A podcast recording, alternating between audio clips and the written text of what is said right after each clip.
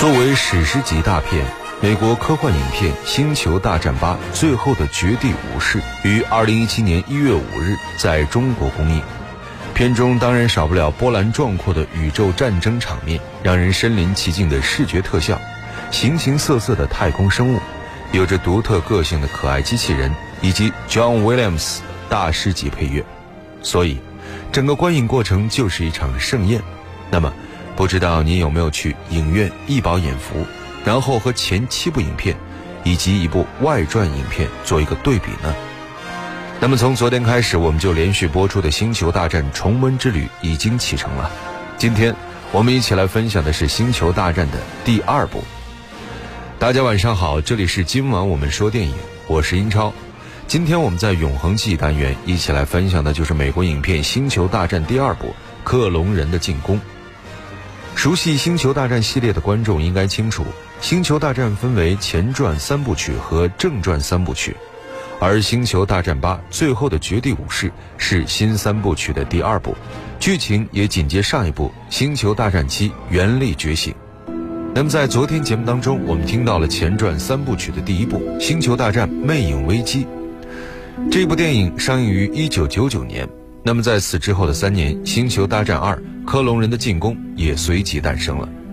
这部影片依旧由乔治·卢卡斯执导，并由伊万·麦克克雷格、娜塔莉·波特曼。海登·克里斯滕森等人主演，这部影片获得了2003年第七十五届奥斯卡最佳视觉效果奖的提名。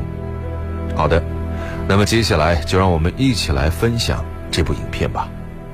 2018年1月5日，《星球大战8：最后的绝地武士》震撼来袭，风靡全球、最受瞩目的超级系列影片。四十年酷炫流行，累计近七十五亿美元全球票房。乔治·卢卡斯、哈里森·福特两大王牌毕生心血，七部系列大片，一部外传，让炫目变得悦耳动听。今晚我们说电影特别策划：美国科幻经典巨制系列《星球大战》。第二部，克隆人的进攻。银河共和国陷入动荡，数千个星系表达了他们想脱离共和国的意向。人数不多的绝地武士团已难以维持共和国的和平与秩序。这场分离主义运动的领导人是神秘的杜库伯爵。杜库是前绝地大师，脱离绝地武士团后，成为失落的二十人之一。此时，前纳布星球女王帕德梅·阿米达拉议员准备去银河议会参加建军法案的投票，但是刚刚抵达克洛桑星球，他的星际飞船就发生了爆炸，帕德梅也差点身首异处。为此，绝地长老院立刻派出了已经晋升为绝地大师的欧比旺·克诺比，以及他的徒弟安纳金·天行者前去保护帕德梅。相隔十年。安纳金一直对帕德梅日思夜想，可帕德梅看上去却显得很冷淡。而后，帕德梅再次遭到袭击，但安纳金和欧比旺却只从凶手口中得到了一个关于神秘赏金猎人的线索。于是，为了帕德梅的安全着想，长老院要求天行者护送他返回那布。对此，安纳金十分的高兴，而欧比旺虽然对他。这个自信固执的徒弟不放心，却也无暇顾及。此时，他根据暗杀凶手留下的飞镖线索，了解到了一个关于克隆人的卡米诺星球，但他在档案馆的地图里却没有找到这个星球。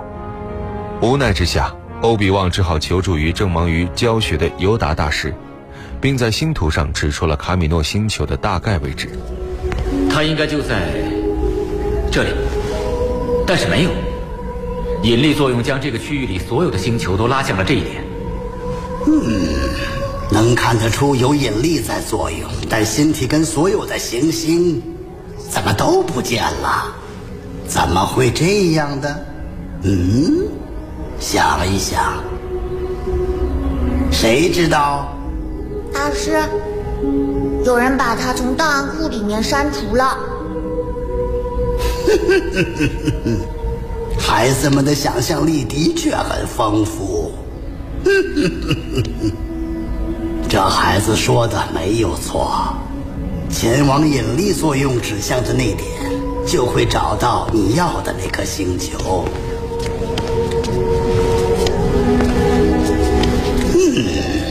数据一定是被删除了。但是尤达大师，谁可以把档案中的资料给删除呢？那是不可能的。这个问题让人感到危险与不安。唯有绝地武士可以删除这些文件，但是谁、为什么，很难解答。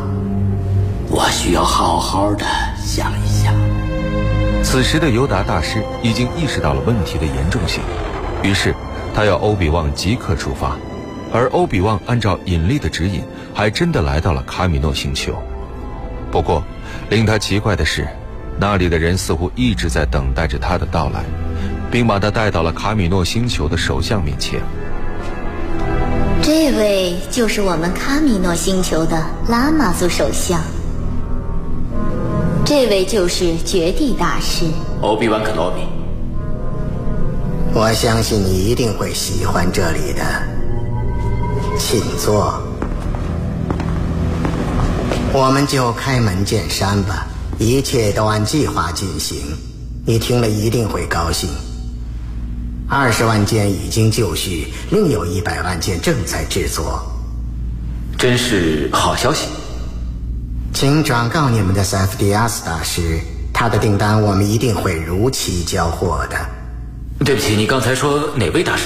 嗯，难道绝地大师塞夫迪亚斯现在不是绝地长老会的领导成员了吗？可是塞夫迪亚斯大师早在十年前就已经遇害了。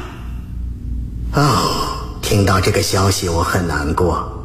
不过，我想他会为我们所组建的军队而感到骄傲的。你说军队？是的，克隆人军队。严格的说，是我们所建的最精良的军队。请问首相阁下，当初大师是否提过这支军队到底是为谁组建的？当然提过，是为共和国组建的军队。不过你一定迫不及待想亲自检阅一下吧？这正是我来的目的。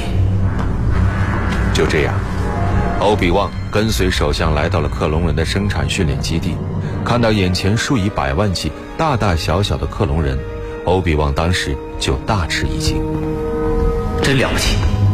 希望能够让你满意。克隆人有创造性思维。你会发现，他们比机器人优越百倍。我们的作战教育和训练程序同样令我们为之骄傲。这组是早在五年前制造的。你刚才提到了成长加速。哦，当然这很重要，不然一个克隆人成熟要用一生的时间，现在只需要一半时间。明白了。他们绝对服从命令，而且无条件执行一切命令。我们改善了他们的基因结构，使他们不像原始母体一样具有独立性。那谁是他们的原始母体呢？一个叫詹格菲特的赏金猎人。那这个赏金猎人现在在哪里？哦，我们把他留在了这儿。除了支付给他可观的酬金之外，詹哥只要求我们一件事。为他制作一个未经改造的克隆人，感觉很奇怪是吧？未经改造，纯正的基因翻版，无需将它改良得更温顺，无需加速成长方式。我现在非常想见见。我非常乐意为你安排此事，大师。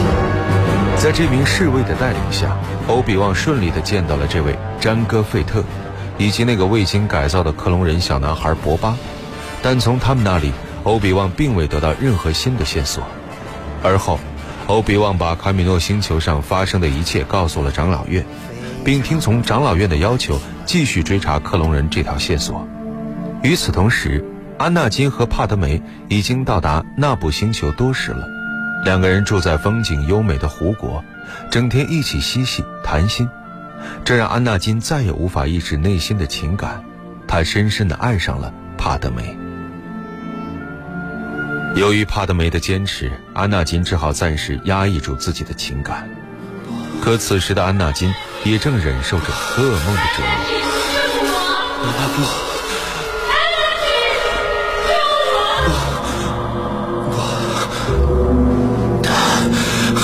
梦里惊醒以后，安纳金再也无法入睡。清晨来临，帕德梅出门走动，看到门外的安纳金以后，立刻调转了头。别走，我是不想打扰你。你在这里，我感觉会好一些。你昨晚是不是做噩梦了？绝地武士从不做噩梦。我听见了，我梦见了我妈妈，她正在受折磨，就如同我现在见到你一样真切。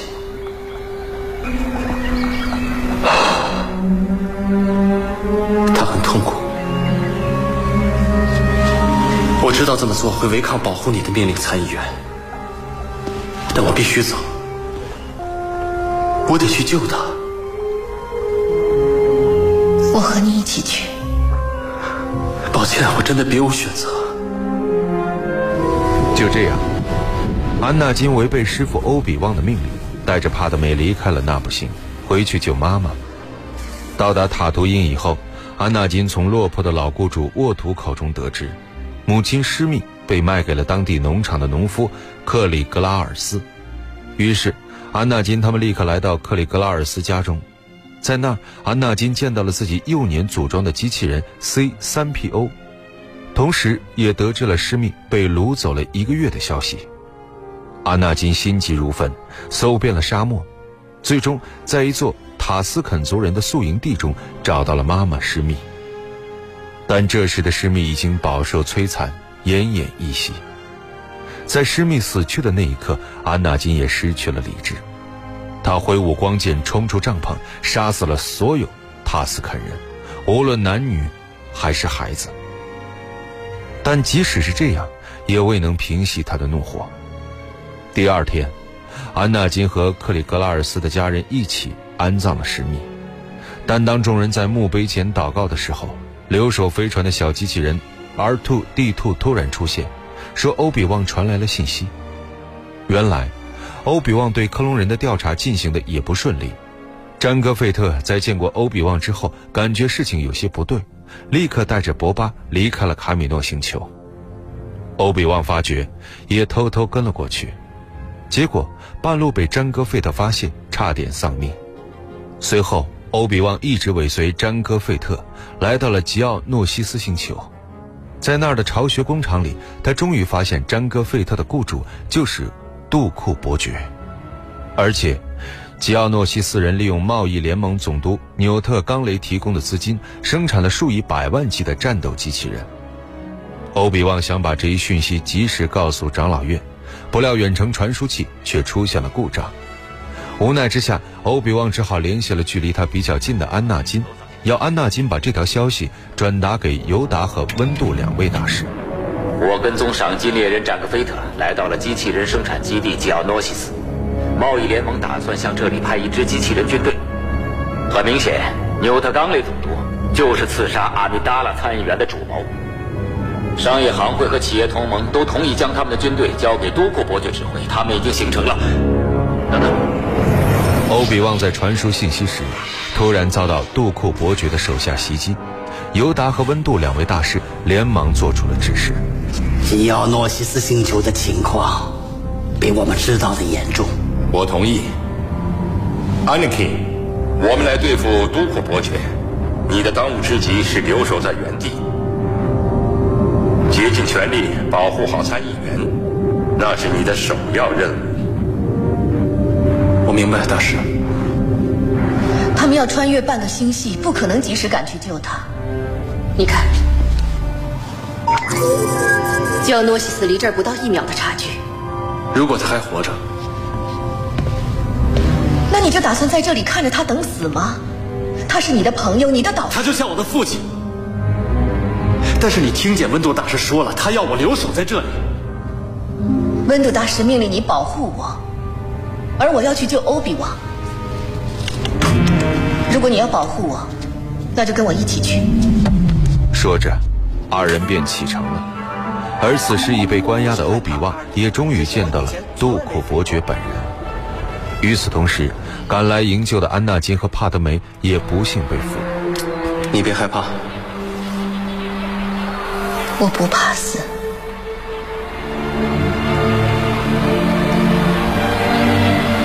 自从见到你，我的心就一天天在枯萎。你这话什么意思？我爱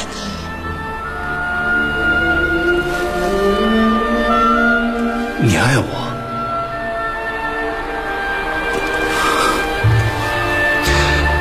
你曾经说过，我们两个人绝对不能相爱，否则我们就会生活在谎言之中，而谎言会毁掉我们的一切。反正我们也即将被毁掉了。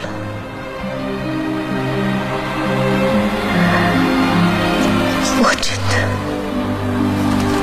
深深的爱着你，我想在我们死前告诉你。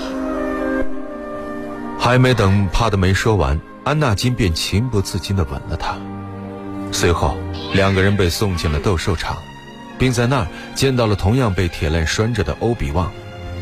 杜库伯爵本想利用野兽的尖牙利爪来处决安纳金他们。但是安纳金他们却巧妙地利用那些利爪打开了铁链。然而，正当安纳金三个人准备突围的时候，多库伯爵立刻命令战斗机器人包围了他们。眼看着三个人性命岌岌可危，紧急时刻，多文大师带领数十名绝地武士出现，而且当场除掉了赏金猎人詹戈费特。另一方面，临危决断的尤达大师也启用了从卡米诺带来的二十多万克隆人士兵。把他们空降到了吉奥诺西斯星球。多阔伯爵见势不妙，立刻驾驶飞车逃窜。安纳金、欧比旺和帕德梅也一路追了过去，但不幸的是，帕德梅半路遭到攻击，跌下了飞船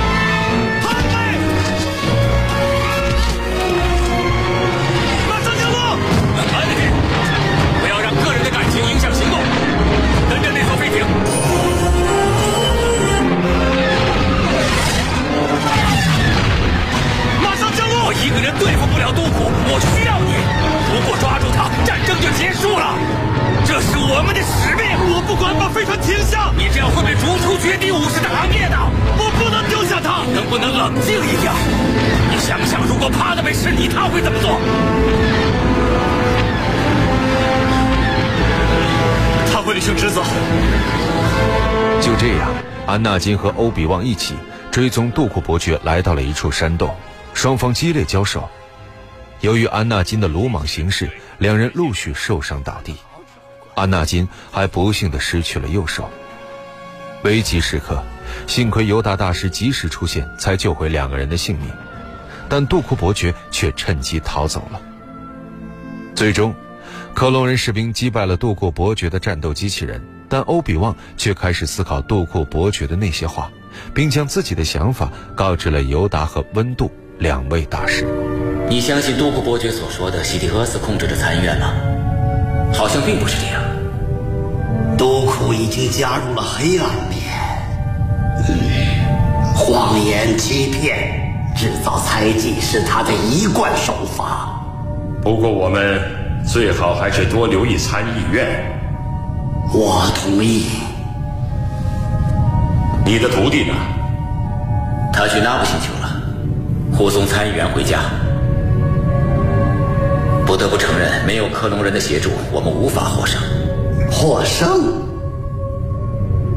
你刚才说获胜，欧比旺大师，我们没有获胜。黑暗势力的面纱已经揭开。克隆人开始进攻了。尤达大师的话蕴含深意，而此时的安纳金也正在做着一件大家都不愿看到的事。在纳布星美丽的湖国，他和帕德梅秘密的结婚了。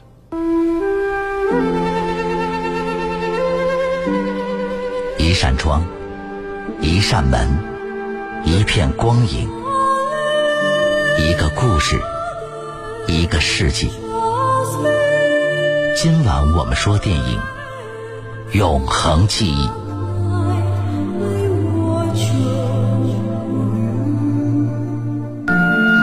好的，欢迎回来，这里依然是今晚我们说电影，我是英超。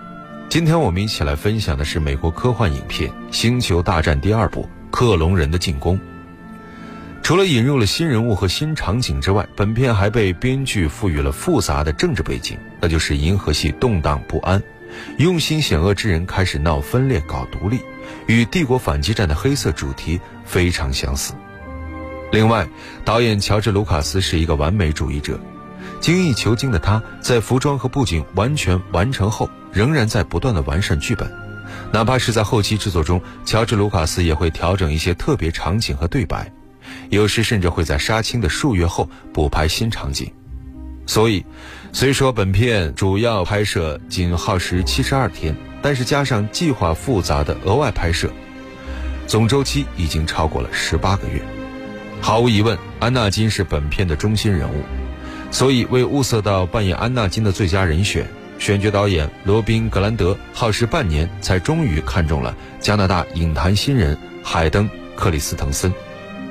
克里斯滕森深知安纳金的角色很难演绎，因为在他之前，八岁大的杰克·洛伊德和七十八岁高龄的塞巴斯蒂安·肖都曾扮演过安纳金。保持角色的前后关联至关重要。虽然克里斯滕森从未出演过动作片。但是他却是一位擅长网球和曲棍球的运动健将，而为了成为身手过人的光剑高手，克里斯滕森每天都要训练三四个小时，青肿和擦伤自然是在所难免。好的，《星球大战二：克隆人的进攻》先说到这里，节目最后我们一起来分享这部影片的片尾音乐。这里是今晚我们说电影，我是英超。代表制作人小强，录音师叮当，感谢各位收听，下期节目再会。那么在下期节目当中，我们将会为大家奉献上的是《星球大战》第三部《西斯的复仇》，欢迎您继续锁定稍后为您播出的广播剧场，再会。